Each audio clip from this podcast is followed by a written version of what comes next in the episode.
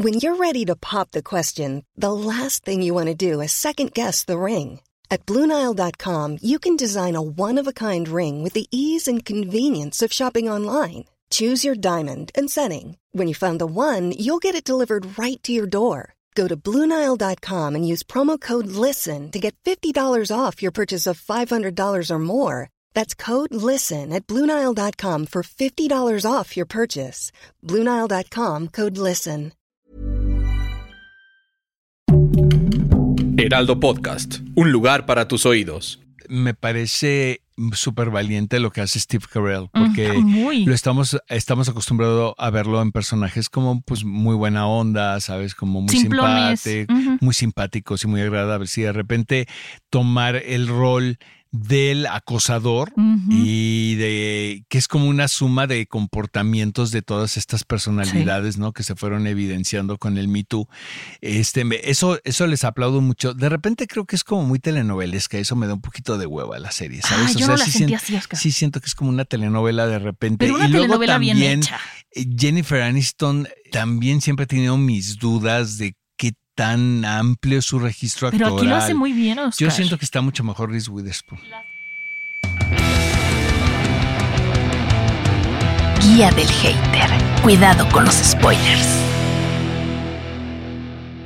¿Qué día del hater tan particular este miércoles que estamos grabando? Porque eh, venimos llegando de la Comic Con. Sí, Oscar, 2022. hueles a Comic Con. Dice Mon, amigos, que todavía huelo a Comic Con. Bueno, Sí. llegué, el- fue- ya sabes que ahora la viajada está tremenda, salen los aviones a la hora que le da la gana. Llegué en la madrugada ya de lunes, eh, no me quedé el domingo, porque el domingo siempre es el día más flojo para mí. He estado en algunos domingos por ahí que el panel, que hay un panel en particular, pero, pero ahora no me interesaba nada, pero pues sí me aventé la intensidad. Los mejores días, sin duda alguna, fueron el viernes y el sábado, que son los días, los días fuertes de la Comic Con, sobre todo el sábado que fue tremendo todo lo que sucedió ahí en el H-Hall. Eh, miren, no sé si era como la cuestión de la nostalgia de que hacía tres años no se hacía un Comic Con presencial, que yo la verdad iba muy emocionado, honestamente. Ay, Eh, sí. Había una, había un protocolo eh, de salud muy estricto que tenía que ver con tus vacunas. Obviamente no te podías quitar el cubrebocas. Eh, eso de la, pues la sana distancia sí cañón en Comic Sí, Con no. porque no, el concepto no existe y nunca va a existir si es cualquier cantidad de gente. Pero aún así creo que se tomaron bastantes precauciones. eh, no se sentía como un lugar inseguro, había aire acondicionado, estaba el aire constantemente fluyendo, este, menos gente que en otros, eh, que en otras ediciones, obviamente, porque pues yo creo que todavía la epidemia espanta a algunos asistentes. Esa es una, otra a lo mejor no soltaron tantas Yo creo que por eh, credenciales para que no se saturara tanto. Aún así, pues fue un evento masivo. Eh, lo, creo que lo puse en redes sociales, pero sin duda alguna ha sido uno de los Comic Con más importantes a los que yo he ido. Yo tengo muchos años yendo, eh, de hecho, pues soy de por allá, pero fue un Comic Con bien padre, porque una, porque iba en particular a House of the Dragon, que eh, ustedes van a escuchar esto eh, mañana jueves y yo el viernes conduzco la presentación de House of the Dragon aquí en México. Qué Viene. Emma Darcy y Matt Smith. Venía Patty Considine, pero canceló. Entonces realmente también iba un poco como a ver qué, qué pasaba con la serie, a prepararme un poco con la serie, que eso fue el sábado. El sábado también llevaba pase para Sandman, eh, el pase para la presentación de Warner, de, de line-up de Warner, y llevaba para Marvel, que era así Qué como chido. que es como la entrada al Nirvana, ¿no? Y el jueves estuve en la presentación de los proyectos de animación de Marvel, que también estuvieron bastante padres, honestamente. Eh, fuera de eso, pues hice compras, ya sabes, Funcos.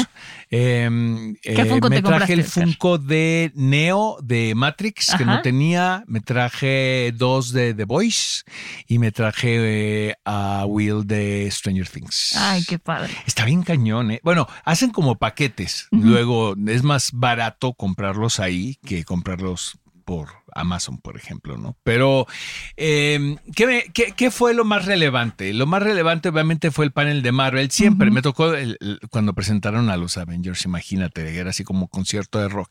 Pero lo de Black Panther, lo de Wakanda Forever, de verdad fue muy emotivo eh, porque no sabíamos hacia dónde iba la película. Eh, cuando empezó Ryan Coogler a, a presentar el pietaje que sí iba a presentar, eh, me empecé a dar cuenta como para dónde iba la historia, que es, ya no está Chadwick Boseman, ¿qué vamos a hacer con, con Black Panther? ¿Quién va a ser Black Panther? No se reveló, ¿eh? Ahí todavía varias te- teorías, pero lo que sí se presenta es que es una nación regida por mujeres. Entonces tenían a todas las actrices ahí, que era impresionante, porque aparte son unas actrizas. Con una presencia impresionante. ¿no? brutales, unas Ujú. personalidades. Hay unas que son como muy conflictivas, como Leticia Wright, que es antivacuna. Yo no sé cómo entró al H-Hole, si es antivacuna, pero pues ahí estaba. Y este mm, estaba la actriz eh, de The Walking Dead, eh, Dana eh, y, y Ryan Coogler todo el tiempo estuvo haciendo referencia a que finalmente la película es un homenaje a Chadwick Boseman, pero no sentías que no sentías algo forzado, ¿sabes? O sea, veías que era que era natural. eh, estaban muy conmovidas las actrices y luego dice, bueno, tengo que presentar a la nueva generación que se, que se integra a la familia de, de Black Panther. Black Panther y, en- y presentan a, los tres mexicanos, que es Mabel Cadena, es un, un joven de des- tiene descendencia azteca, creo que es americano o vive en Estados Unidos y, Y obviamente Tenoch Huerta. Como el villano. Eh, la presencia de los tres pues emocionó muchísimo. Hay mucho latino precisamente porque está muy cerca de Tijuana. Eh, entonces, pues se escuchaba así como a todos los paisanos enloquecidos. Este Tenoch habló en inglés y en español, pero luego presentan el tráiler, que es uno de los mejores trailers que yo he visto de una película de superhéroes. O sea, me, ojalá que la película esté así, ¿no? Por lo menos al nivel del tráiler. Me conmovió mucho la música de No Woman No Cry, ¿no? Esta versión que hacen, que te da a entender, obviamente, hacia dónde va la historia. No te revelan muchas cosas, salvo lo que ya sabemos, ¿no? Estos villanos acuáticos, ¿no? Eh, y fue muy emocionante, de verdad, muy, muy emocionante. Estaba yo en, en- en WhatsApp con Lizzie Cancino, quien es eh, la gente de Mabel, que estaban en la parte de atrás y me estaba contando todo lo que estaba pasando. Y, y realmente al final del tráiler se abrazaron todos y, por ejemplo, yo sí vi a Leticia Wright llore y llore y llore y llore. Estaba- Ujú. estaban descontrolados, porque finalmente fue una película muy complicada por muchas cosas. Primero, por la ausencia del actor, que seguramente le pesó a todo el mundo y que quienes lo conocían decían que era un tipazo. Y duele. Y segundo, porque tuvieron todas las complicaciones con el COVID. O sea, fue, fue, fue una producción víctima de la epidemia de principio a fin. Entonces duraron meses, meses, meses. Bueno, años, mejor dicho, rodando la película. Pero ya llega en noviembre y lo que vi, pues sí me dan ganas de verla, honestamente. Eh, otra cosa eh, bien importante es que se cierra esta trilogía, podemos decir, de Guardians of the Galaxy. No quiere decir que los personajes no vayan a aparecer ¿no? en alguna otra película, pero este concepto de James Gunn, ¿no? que fue el que pichó él a, Kevin. Feige, exacto, y, que, y quien también se las vio difíciles porque le sacaron algunas, algunos tweets que hizo algunos años y lo querían cancelar. Entonces el reparto se puso de su lado totalmente. Y sí veías a Chris Pratt y le, James Gunn le dio las gracias, entonces se iban, estaban llorando también. Fue como muy sentimental, pero yo creo que tiene que ver el regreso a lo presencial. ¿no? Eh, y bueno, todo el anuncio de todas las fases que vienen. Es muy curioso porque dice que Kevin Feige, ¿no? Al principio. ¿Se recuerdan la última vez que yo estuve aquí presenté esto? Entonces presenta su, su mapeo que hacen, ya saben. Sí. Y lo cumplió tal cual con todo y COVID. Está muy cañón. Sí. Entonces no dudo que en un año tengamos dos películas de Avengers, porque luego esa es la duda de cómo le van a hacer.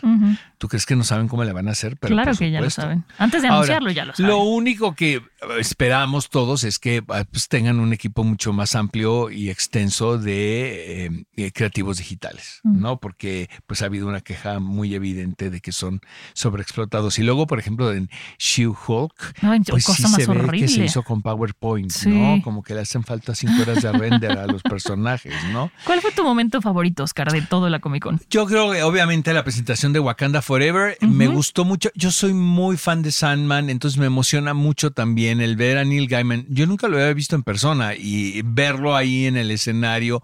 Me tocó ver a George R. R. Martin también en el panel de House of, of, the Dragon. Dragon, exacto, que era también como uno de los eventos no importantes.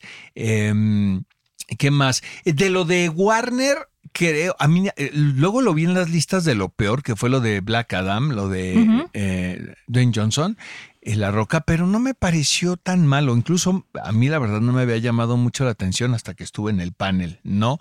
El tipo es un, o sea, es, un tipo por demás carismático y, y echarte a la bolsa a tal cantidad de miles de fans, pues está muy cañón, pero tiene un ángel, este, eh, un ángel que todo el mundo pues reconocemos. Zachary Levi también, pero sí lo de la secuela de Chazam, siento que se ve Sí. muy charrita, la Sí. verdad. ¿Te encontraste algún artista en el pasillo o algo así? No, fíjate que no, porque es que es casi imposible. O sea, es casi imposible encontrarte con los que vienes y luego te espantas porque vienen todos en un coche.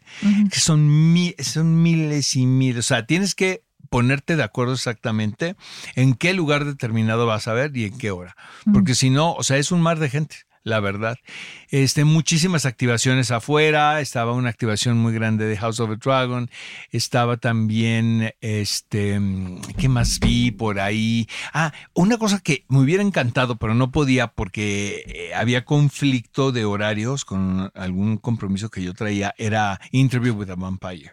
O sea, como que lanzaron todo, toda ahí la presentación, pero eso fue en el Ballroom 20, que no es el H Hold, pero es eh, lo que le sigue en cuanto a la amplitud de salón.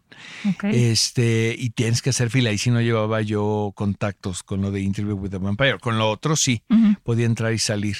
Este, fue, estuvo increíble, la verdad. eh, regresas hecho pomada, pero, pero valió la pena, ¿no? Valió la pena. Y sobre todo el constatar de que la industria del entretenimiento, pues no, ahí está.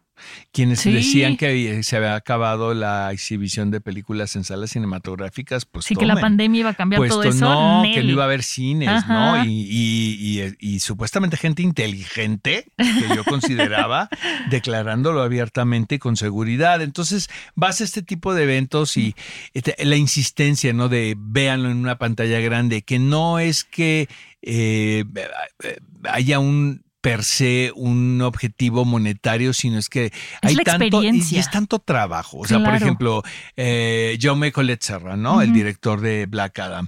eh, dice, llevo cinco años de mi vida trabajando en esta película. O sea, he invertido cinco años y esto es gracias a la relación que tengo con, con La Roca porque hicieron juntos Jungle Cruise. Entonces, este, dice, esto no se puede ver en un teléfono. O sea, no, ¿por qué nos hacen Sí, esto? sí, sí, ¿Sabes? Y tienen toda la razón. Y aparte, si algo tiene eh, la experiencia de Comic Con es la pantalla de proyección y el audio. Es espectacular, la verdad. Estuvo muy bueno, muy, muy bueno. Me perdí Dungeons and Dragons, que fue la presentación del Híjole, jueves. Eh, yo- fue- con eso abrieron. Dicen que está muy bien, ¿eh? pero yo no pude llegar porque me tuvieron que, me cambiaron aquí unos Yo vi el llamados. trailer, Oscar, y no... No te mató tanto. No siento que le vaya a hacer justicia. Me preocupó más que ilusionarme. Pero bueno, hay que darle el beneficio Andaba de la duda. también Luis Gerardo Méndez ahí, no pude verlo ni nada porque andan promocionando una serie de Peacock, de Resort se llama, que seguramente se fue al Ballroom 20. La verdad ni me di cuenta cuando sucedió porque están Es pasando tanto. tantas cosas al mismo tiempo. ¿no? Que me compré una mochila de Mandalorian que luego les voy a venir a presumir. Luego sube una foto a Instagram también para que la veamos todos. Pero de verdad, muchísimas gracias a, a- a toda- a- todas las eh, compañías que me hicieron el favor de darme el Fast Pass, que es como el, ¿no? Como el pasaporte al éxito. Exacto. Que en esta ocasión fue Marvel, Warner y Netflix. Qué padre, Oscar. La verdad es que sí. increíble, súper bien. La pasé muy bien, muy bien. Había muchos colegas, pero nada más me encontré a Mr. X en la fila de Marvel. Ya.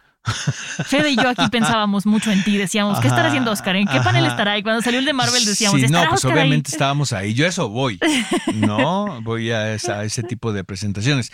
Luego suele pasar que lo de Warner también es bien padre, lo de DC, lo de DC Entertainment, pero pues ya ustedes saben, ¿no? Eh, se ve que traen un desastre en su, Sí, en- En, organización. su organización de producción.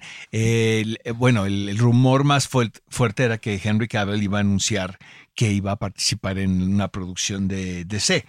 Eh, de Y hecho, le preguntan a La Roca que con cuál de los Superman se le, le gustaría tener un enfrentamiento y él, como muy irónico, dice depende quién lo interprete. ¿No? Claro. Entonces todo el tiempo había este rumor que en un momento en la presentación del, de Warner iba, iba a aparecer eh, Henry Cavill. Henry Cavill para anunciar que regresaba como Superman. Este, y va- hay- bueno, cual- cuando estás ahí, cualquier cantidad de rumores, ¿no? Va a pasar esto, va a pasar. Y luego no pasa y pasa al revés. O sea, pasan cosas que no tienes planeado, ¿no? A mí me sorprendió muchísimo eh, qué tan adelantados están en el slate en Marvel. O sea, Sí, están brutales. sí, es gente que no para de trabajar, ¿no? Eso presentaron Ant-Man, no estaba ahí el reparto de Ant-Man. Este, no soy tan fan. Ay, a mí. Ant-Man es de las películas de Avengers como que son de, de este no-brainer, la ves, y no te preocupas de lo que pasa en el resto del Sí, universo. bueno, muy simpático Paul Rudd y lo que quieras, Muy. pero pero este House of the Dragon creo que viene bien fuerte, fíjate. Y fíjate que Es otro anuncio que padre. hicieron de parte de Amazon que ahí va a haber la tercera temporada de Wheel of Time, no sé si la viste, a mí me gustó mucho. Yo la empecé a ver, pero me perdí. ¿De plano? pero estaba de, estaba de acuerdo contigo, o sea, no me parecía tan, eh, tan porque luego las critican muchísimo, ¿no? Que, que no es fiel al libro, que las- los efectos digitales están muy malos, pero a mí sí me atrapó. A mí me gustó. Realmente no la he seguido. Bueno, Por falta de tiempo, Oscar. por que falta de tiempo, pero en unas vacaciones que me dé, pues la puedo ver. Sí. Pero qué bueno que la anunciaron. Sí, la verdad es que sí, a mí me gustó muchísimo. Siento que es como la, o sea, lo que tenemos ahorita con el lore tipo eh, Señor de los Anillos, así esta cosa de, de fantasía Eh, ese medieval. panel que no fui al de Lord of the Rings, que fue el que abrió, viernes abrió el Hall Age. Ok. Y bueno, creo que la fila era de dos días. O sea, había gente que estaba acampando dos Wow. días. Dicen que fue espectacular, la verdad, la presentación de, de la serie de Amazon de Lord of the Rings. Amazon está haciendo cosas con producciones muy padres para series y a mí que me gusta Pero ese estoy tema. bien emocionado que viene Matt Smith y eh, eh, Emma Darcy a México. la Te veremos, Oscar, te veremos. Pues es el, o sea, el onceavo Doctor Who, o sea, Mm. pues, a mí me parece, ¿no? Un Extraordinario. Exacto. Vamos a darle a los semis, ¿te parece? Vamos a darle, porque bueno, el día de hoy, además de que Oscar nos contara su experiencia en la Comic Con, que de verdad, gracias por compartirnosla, Oscar. De verdad, Fede y yo estábamos súper emocionados de que regresaras y saber lo que viviste. Eh, vamos a hablar sobre las mejores series nominadas al Emmy. Em, ¿Por qué? Porque hay muchísimas, pero aquí les queremos decir cuáles son las que no se tienen que perder. Eh, a mí eh, hay muchas que me gustan mucho, hay muchas que se quedaron afuera, de las que también hablaremos y por qué se quedaron afuera. Pero vámonos con la primera, si te parece, Oscar. La primera la traes tú. ¿Por qué no deben perdérsela? La amo esta serie con locura y compasión desenfrenada. Se llama Hacks. Si no la han visto, por favor, háganse un favor. Está en HBO Max. Ok. Y bueno, también lo pasan, la pasan en los canales de HBO.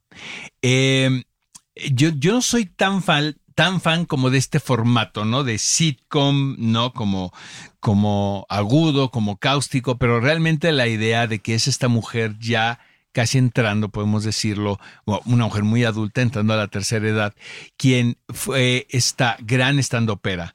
Eh, me recuerda como estos personajes como Carol Burnett, ¿no? Que, era, ya era una mujer muy grande y seguía haciendo reír al público, ¿no? Y seguía presentándose muy graciosa. De repente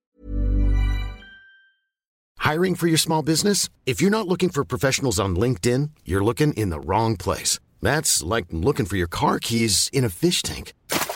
LinkedIn helps you hire professionals you can't find anywhere else, even those who aren't actively searching for a new job but might be open to the perfect role. In a given month, over 70% of LinkedIn users don't even visit other leading job sites. So start looking in the right place. With LinkedIn, you can hire professionals like a professional. Post your free job on linkedin.com/people slash people today. Hey there, it's Michelle Norris. I'm host of a podcast called Your Mama's Kitchen. When I travel, I'm usually looking for a way to find a taste of home when I'm not at home. And one of the things I love to do when I am at home is entertain. And Airbnb allows me to do that. When I was in California recently, I rented a house that had a great kitchen. And when we were sitting around the table, we're all thinking, we're in someone else's house. Someone could be in all of our homes as well. If you have a home, but you're not always at home, you have an Airbnb. Your home might be worth more than you think. Find out how much at airbnb.com/slash host.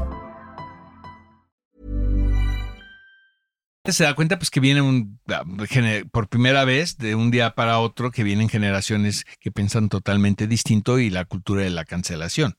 Entonces, eh, ella tiene una residencia de muchos años en un hotel muy importante en Las Vegas y de repente, y se ve que tiene un amorío también con el dueño del, del hotel, y de repente eh, le dicen, ¿sabes qué? Pues vamos a tener que terminar tu temporada porque ya no estás jalando. Y dice ella, pues sí, pero pues se ve que ella la quiere mucho como el público también de, de, de, de la América eh, clase media trabajadora, pues, ¿no? Que es como la típica comediante, ¿no? Que hay varias por ahí, ¿no? Que tienen ese target muy, muy, claro. Entonces, eh, la agencia que representa a esta mujer, interpretada espléndidamente por Jean Smart. Este, ojalá que le den el Emmy otra vez, porque de verdad qué mujer tan más talentosa. Eh, la he visto haciendo a la esposa del presidente en 24, es como Lady Macbeth, como de villana. bueno, sale en todos lados. En, en, la serie esta también de, de Kate Winslet, ¿no? Hacia la mamá de, del personaje que interpreta Kate. Pero aquí la, le ponen de par a una jovencita Walk totalmente, eh, una escritora que no tiene chance, que es una, muy, una niña casi, y que pues no consigue trabajo. Entonces la agencia la pone a la par con esta mujer y entonces es como la típica historia de la pareja dispareja, ¿no? Eh, y son realmente pues es una comedia en base a la generación. Para mí, de verdad, es de las series cómicas más atractivas que hay ahorita en plataformas. Acaba de terminar la segunda. Hace mucho que no veo algo eh, de comedia. Me la vendiste, Oscar. Está padrísimo. O sea, yo la segunda creo que la vi en un día. O sea, sí, un sábado. Ajá. Porque son capítulos cortos, ya sabes, de veintitantos minutos y, no son tantos tampoco. Y te da coraje porque dices, ¿cómo es posible que me quede un episodio nada más? ¿no? Pero de verdad, yo le festejo muchísimo a la serie. Ella está mucho mejor que la jovencita. De repente la, actriz joven ha recibido como críticas muy duras, pero también llegarle al, llegarle a donde puede alcanzar tonalmente eh, Jean Smart debe ser muy complicado, ¿sabes? Sí, es una actriz. Pero está muy, eh, está, está cobijada por muy buenos escritores. Yo la recomiendo muchísimo. Yo la que quiero recomendar ahorita es The Morning Show. Fíjate que no he visto una sola serie en Apple que no me parezca que está espectacularmente bien hecha y escrita. Y The Morning Show es una de las que más me gusta. Eh, trata sobre lo que sucede en un canal de televisión y está tan bien reflejado con la realidad, Oscar, a ti a mí que nos ha tocado estar en la parte de detrás de la producción en los eh, programas de televisión. Es un reflejo bastante fiel y esto lo mezclan con todo el tema que hubo hace algunos años del Me Too. Em, Jennifer Aniston está espectacular. A mí me demostró, no que lo tuviera, eh, no que lo dudara, pero que es una actriz que tiene una paleta dramática muy amplia, porque yo la ubicaba sobre todo, pues todos la ubicamos de Friends. Y aquí la vemos dar unos monólogos viendo directo a cámara espectaculares. Reese Witherspoon también está muy bien. A mí me gustó mucho. Y cuando anunciaron que iba a haber una segunda temporada, yo dije, ay, porque la primera acaba muy bien. Y en la segunda se meten con todo el tema de la pandemia. No sé si pudiste ver la segunda, claro, Oscar. Las dos temporadas vi. Y me parece que lo, lo arreglan y lo hacen de una manera muy interesante. Eh, no me queda de ver nada. Es una serie que te tiene al filo del asiento, que quieres saber qué pasa después y que a la hora de que mete todo este tema de la pandemia también te hace identificarte con lo que está sucediendo. Dices, ah, claro, a mí me pasó esto, ¿no? Sobre todo casi al principio que están decidiendo qué noticias van a decir y alguien dice, pues hay un virus en China y le dicen, ¿en China qué? Y vámonos con la siguiente noticia. Pero porque así fue, tal sí, cual. Sí, claro. Yo me acuerdo que veníamos todavía tú y yo al programa de Cacho en las mañanas y veíamos que hablaban del coronavirus y decíamos, no va a llegar, ¿cuál es el tema? ¿no? Entonces, ese, esa eh, situación de que te, puedas identificar con lo que está pasando en la serie, a mí me parece muy, muy, muy interesante. Que se, tome el eh, se toque el tema del Me Too como se toca sin pelos en la lengua, también es una serie que yo súper recomiendo. Pero no es comedia, esto sí, es drama. Fíjate que es muy, eh, la verdad, me parece súper valiente lo que hace Steve Carell, porque Mm, muy. lo estamos, estamos acostumbrados a verlo en personajes como pues muy buena onda, ¿sabes? Como muy Simplones. simpático, Ujú. muy simpáticos y muy agradables. Y de repente tomar el rol del acosador y de que es como una suma de comportamientos de todas estas personalidades, ¿no? Que se fueron evidenciando con el Me Too. Este, eso, eso les aplaudo mucho. De repente creo que es como muy telenovelesca, eso me da un poquito de hueva la serie, ¿sabes? Ah, yo no la sí sentí así, Oscar. Sí siento que es como una telenovela de repente. Pero una y luego telenovela bien también hecha. eh, Jennifer Aniston eh, también siempre he tenido mis dudas de tan amplio su registro Pero actoral. aquí lo hace muy bien, Oscar. Yo siento que está mucho mejor Reese Witherspoon. Las dos están muy bien y combinadas también, pero hay uno, en la primera temporada hay una escena que Jennifer Aniston se avienta un monólogo viendo directo a cámara que a mí me parece, yo dije, qué bien lo hace y qué bien está ella.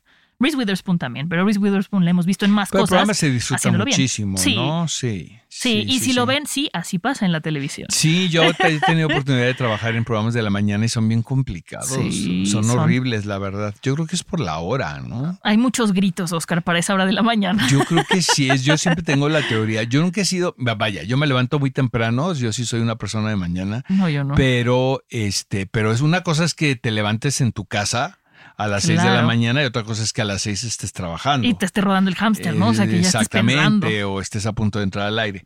Pero sí, la verdad sí es muy cercano a lo que sucede, ¿eh? Eso sí es cierto. A mí la que me sigue gustando, ya le dieron muchos este, Emmys y lo que quieran, pero es Su- Succession. Es una gran Succession serie. es, tonalmente también me parece un riesgo bien padre. Es una, creo yo que es una comedia, es una comedia muy oscura. Está basada también en la tragedia del Rey Lear, entonces Sí. tienen hasta su bufón. Brian Cox es un maestro en la actuación. Siento que está perfectamente casteada eh, la serie. Jeremy Strong, por más que lo critiquen, pues siempre que leo que es actor del método y que sufre mucho y que este acabo de escuchar un podcast con Brian Cox eh, donde le preguntan de Jeremy Strong. Entonces dice, oh, oh, that- oh, Jeremy, poor, poor guy, he's always suffering. ¿no? O sea, vaya, son tipos distintos, ¿no? De llegar a un mismo, a un mismo punto, pero sí creo que son muy buenos actores, siguen, te siguen manejando la atención, la lucha del poder, y es muy atractivo porque siempre las relaciones consanguíneas y, y la lucha por el poder y cómo se corrompe la familia es muy atra- atractivo para el espectador. Entonces, este, pues también ojalá que Jeremy Strong, por ejemplo, me parece de los mejores actores que que he reconocido últimamente en, en este tipo de programas y Brian Cox me parece de lo máximo. Succession es una gran serie, pero no es una serie que te puedas echar toda de corrido, ¿no, Oscar? O sea, sí es como, Sí, como que densa. tienes que poner Sí, atención. y luego tienen eh, Alexander Skarsgård tiene un papel Sí. como muy importante, Adrian Brody tiene otro, o sea, como que muy buenos actores hacen eh, papeles, Hope Davis también, como muy buenos actores hacen apariciones especiales en personajes bien importantes, aunque solamente aparezcan dos o tres episodios. Yo sí les recomiendo mucho. Son unos beats interesantes. Eh, otra que recomiendo yo mucho, Oscar, eh, ahorita que decías de hacks, ¿no? O sea, series que son como para sentir un apapacho en el corazón. A mí Ted Lasso, igual, si es de Apple TV Plus, eh, pero se trata sobre un entrenador de fútbol americano que por X o Y acaban contratándolo en Inglaterra para que sea el entrenador de un equipo de fútbol soccer. Y él no tiene ni idea de lo que es el fútbol soccer. Eh, bueno, este personaje que les digo es Ted Lasso y está interpretado por Jason Sudeikis, que lo hace muy bien. De verdad es tan, tan, tan, tan buena gente, tan, tan, tan lindo que está en la raya de ser tonto, pero entiendes por qué está haciendo las cosas que hace. Es una serie que de verdad, insisto, es un apapacho al corazón. No es esa serie en la que tú dices todo lo que pueda salir mal va a salir mal. No, lo que puede salir mal se vive, se enfrenta, se corrige y pasa y sigue adelante. Entonces es una serie que te da mucha paz, Oscar. No sé si tuviste la oportunidad de verla. No le he llegado a Ted Lasso, pero todo mundo me la ha recomendado. Híjole, Oscar, de verdad tiene unas, unas moralejas, unas anécdotas. O sea, quieres tener a alguien como a Ted Lasso cerca de ti. Y la verdad es que lo están, lo están haciendo increíble, la están rompiendo, se están moviendo. O sea, muchísima gente los está reconociendo. Y la temporada que sigue pinta extraordinaria. Una cosa eh, curiosa que supe por ahí es que Brett Goldstein, que es eh, uno de los personajes, de los actores que sale ahí, su personaje es como todo enojón, siempre está de malas, dice muchísimas groserías. Y resulta que él era escritor de la serie y le dieron la oportunidad de interpretar el personaje porque le dijeron, nadie lo va a hacer como lo haces tú porque tú lo creaste. Y la verdad es que lo hace sensacional. Y la actriz Hannah Waddingham este, lo hace también muy bien. Todo el tiempo está muy elegante, muy en su papel. Se deja como de repente seducir por Ted Lasso, no sexualmente hablando, pero lo hace muy bien. Y bueno, y además este Brett Goldstein va a ser el, Hércules en el universo de Marvel. Eso lo vimos ahora en el final de Thor. Entonces, un actorazo, una, una muy buena serie. Dátela, Oscar, dátela. Oye, yo tengo que recomendarles un descubrimiento que acabo de hacer es muy reciente, que es Severance. Severance es de Apple TV también, para no variar. es una serie creada por Ben Stiller. Eh, ben Stiller em, me parece, a mí siempre me ha parecido un actor bien interesante porque se nota que le gana incluso lo curioso y lo creativo y no solamente se queda en su trabajo como actor. Desde Reality Bites, ¿no? Es así como esta cosa de hiperactiva y, y, que trae su onda. Eh, él es hijo también de gente, de, de, padres muy brillantes, de, de comediantes muy inteligentes. Y yo creo que eh, le llegó su momento, fíjate, porque Severance es, es una serie que él ha creado donde no actúa, el protagonista es Adam Scott, eh, y es una crítica eh, muy cáustica y aguda al sistema corporativo de los Estados Unidos y a la manera en la que envuelven a la gente para trabajar en estas grandes empresas donde son explotados. la, el asunto aquí, amigos, es un elevador. O sea, el, ser humano en el mundo de Severance tiene dos vidas. Cuando, cuando estás en la superficie, eh, no recuerdas nada de lo que sucede en las profundidades. En las profundidades. Cuando estás en las profundidades, estás trabajando todo el tiempo y no recuerdas nada de lo que sucede en tu vida real, que es la superficie. Entonces, todo depende de este elevador que te va cambiando tu estatus emocional y, este mental eh, y es bien interesante porque es eh, un experimento que la, el objetivo es el comprobar hasta dónde puede llegar ser fructífero y productivo un ser humano. Sin, involucrar los sentimientos de las eh, experiencias personales. No, es, que, por ejemplo, tú cuando llegas a trabajar a algún lugar y traes un problema personal, rindes menos. O sea, eso, es, eso es por lógica, porque estás pensando ¿no? en lo que te sucedió en la mañana, este, lo que le sucedió a tus hijos. Entonces, el borrar la memoria a través de este mecanismo es bien interesante, pero obviamente lo, lo, lo atractivo de la serie es qué pasa cuando no empieza a funcionar. ¿Sabes? Cuando empieza a haber ahí como fallas, podemos decir. No quiero eh, develar mucho, pero está increíble. Yo en el capítulo 3, Oscar. Está, no, digas sale Christopher Walken, está John Turturro, eh, este Patricia Arquette como diosa. La verdad, recomiendo mucho Severance, está en Apple TV. La siguiente que voy a recomendar yo, Oscar, eh, es El juego del calamar de Netflix. Y no la recomiendo porque me parezca que es eh, una gran serie que no deben perderse por el mensaje, sino que hay tanto hype alrededor de la serie, hay tanto que reflexionar sobre la misma que creo que vale la pena verla, no como, como algo que te va a cambiar la vida, simplemente como una crítica a la sociedad y a lo que se está viviendo. Se trata de un, eh, un juego como una especie de reality show donde entra gente que tiene deudas, le prometen que si llega hasta el final le van a dar muchísimo dinero y puede saldar sus deudas. Pero cuando están adentro resulta que pues van matando a los que van perdiendo. Es una cosa muy sanguinaria, eh, muy, muy, muy perversa, muy perversa. A mí y como me, con imágenes también muy sádicas. Esa muñeca así te quita el sueño, ¿no? Ajá. Entonces, yo creo que es una serie que hay que ver por conocerla, por saber que existe, no porque yo diga, wow, es la mejor serie del mundo, pero hay que verla. Yo no soy tan fan del juego de calamar. Yo no soy fan, pero hay que verla. O sea, digo, le entré al mame porque pues todo mundo, ¿no? Hablaba de la serie y este, tampoco puedo decir que es lo peor que he visto. O sea, no me aburrió. ¿no? Yo la vi en un fin de semana. Pero, es, pero sí siento que estuvo muy hypeada. Y vaya, ¿y quién soy yo? Porque fue un trancazo de las series más exitosas que ha tenido Netflix en los últimos meses. Oye, algo sí que no voy a perdonar. Entiendo por qué lo hacen, porque de repente también las academias son de un elitismo tremendo. La serie más popular que hay en los Estados Unidos se llama Yellowstone. Eso está comprobadísimo. Al grado que están haciendo spin-off y spin-off, spin-off. O sea, son programas que se derivan de la historia original, que es una familia de vaqueros. Em, Kevin Costner se reinventó de una manera así brutal en este personaje del patriarca, quien tiene es que no quiero decir porque estuvo a develar, pero tiene tres hijos, ¿no? Tiene una hija y tiene dos hijos, y es, bueno, Caín, Abel, y una hija que se ve que es tremenda, bueno, no se ve, es tremenda, se porta fatal, pero es la más inteligente de todos. Entonces, siempre, un poco como Succession, pero mucho más llevado, mucho más campirano, eh, menos sofisticado, eh, se acerca incluso mucho más al melodrama. Siento que eh, medio mal miran de repente este tipo de series porque las consideran seriales o casi telenovelas, ¿no? Pero está muy bien hecha, está localizado en Montana, pero creo que la serie la hacen en Utah, porque hay un estímulo fiscal ahí muy importante en ese estado, eh, pero es, eh, no, paras, o sea, empiezas a ver la serie y no puedes parar. Y de repente a mucha gente no le gustan los westerns, pero no es un western en el sentido ortodoxo de la palabra, sino también viene siendo una especie de mashup, ¿no? Me recuerda más a mí como a series como Dallas, ¿no? Este tipo, hay un asunto también muy doméstico, los, los conflictos son eh, entre ellos y está bien padre, a mí me encanta. De verdad, si quieren pasarla bien, Yellow, porque aparte son de esas cosas que, que tampoco necesitas que estés todo el tiempo poniendo atención porque se te va un detalle y ya no lo entiendes. Sino que puede, exacto, sino que puedes estar viendo los capítulos y medio contestando mails y le puedes estar siguiendo la onda la historia.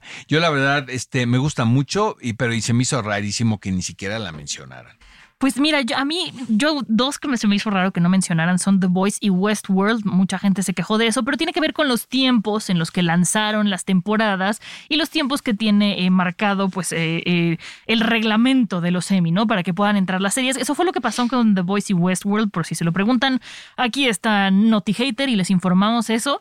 Y pues eso es todo por el día de hoy, Oscar. Muchísimas gracias por compartirnos toda tu experiencia de la Comic Con. La verdad es que qué increíble experiencia viviste.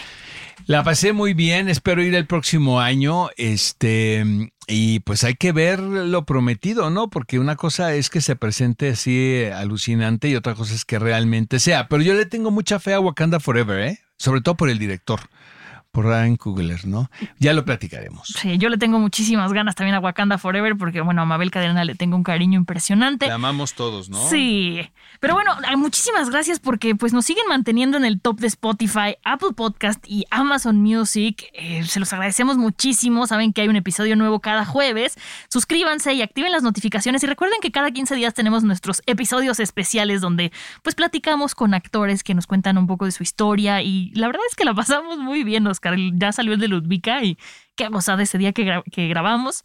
Eh, califiquen el podcast con cinco estrellas, recomiéndenos por ahí a quien Queremos seguir en los cinco más escuchados, queremos, Queremos, Apóyennos, porque aparte está divertido, ¿sí o no, señor productor? Oye, nos trajiste información de primera mano de la Comic Con, eso no en cualquier lado. Pero bueno, recuerden que nos pueden seguir en Facebook, Instagram y TikTok como arroba heraldo podcast. También me encuentran como Moncesir89. Y a ti, Oscar, arroba Oscar Arroba Oscar Uriel en Twitter, Oscar Uriel71 en Instagram, Oscar Uriel Cine en Facebook.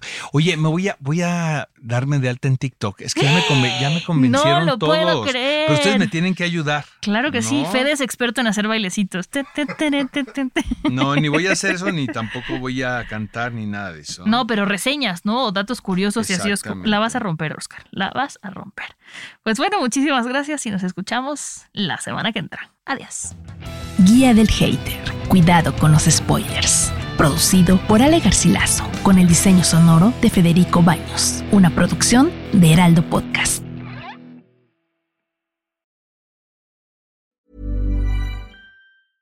Hey, it's Paige DeSorbo from Giggly Squad. High quality fashion without the price tag. Say hello to Quince. I'm snagging high-end essentials like cozy cashmere sweaters, sleek leather jackets, fine jewelry, and so much more. With Quince being 50 to 80% less than similar brands.